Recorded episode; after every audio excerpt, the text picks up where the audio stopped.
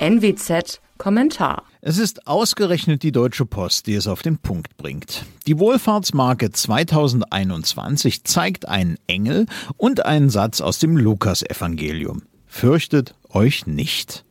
Kein anderes Bibelzitat passt besser auf diesen Jahresausklang. Leider ist es nicht das Motto der deutschen Corona-Politik. Da ist Angst das treibende Moment.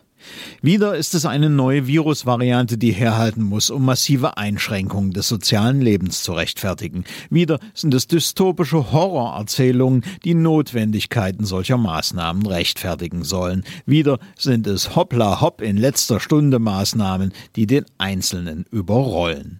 Wieder fehlt auch nur der Ansatz einer Langzeitstrategie. Wieder fehlt eine hoffnungsfrohe Erzählung der Politik, die für die Bewältigung von Krisen wesentlich ist. Wieder fehlen Respekt vor und Vertrauen in den Einzelnen.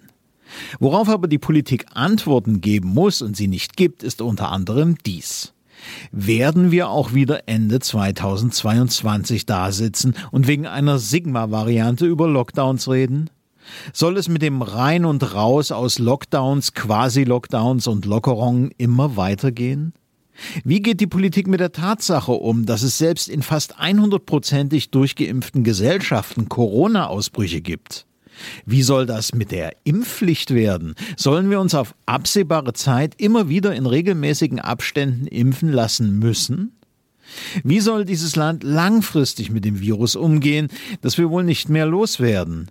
Vor diesen und anderen Fragen drücken sich die politischen Verantwortlichen. Stattdessen wursteln sie herum. Beispiele. Da werden Einschränkungen beschlossen, die von Richtern wieder gekippt werden. Da sieht niemand mehr durch, was denn nun eigentlich wo und wann gilt. Da wird über eine Impfpflicht diskutiert und es gibt nicht einmal Stoff genug für all jene, die sich impfen lassen wollen.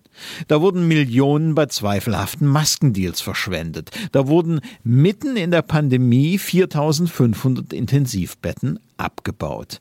Letzteres ist der wohl größte Skandal, weil Überlastung der Intensivmedizin als Argument für fast alles herhalten muss. Gewurstel aber treibt immer Ängste, weil es Zweifel seht, dass irgendjemand weiß, wie wir aus der Lage wieder herauskommen, weil es den Eindruck einer Fahrt mit hoher Geschwindigkeit in dichtem Nebel vermittelt. Unterdessen ignoriert man all das, was Angst abbauen kann. Zum Beispiel dies.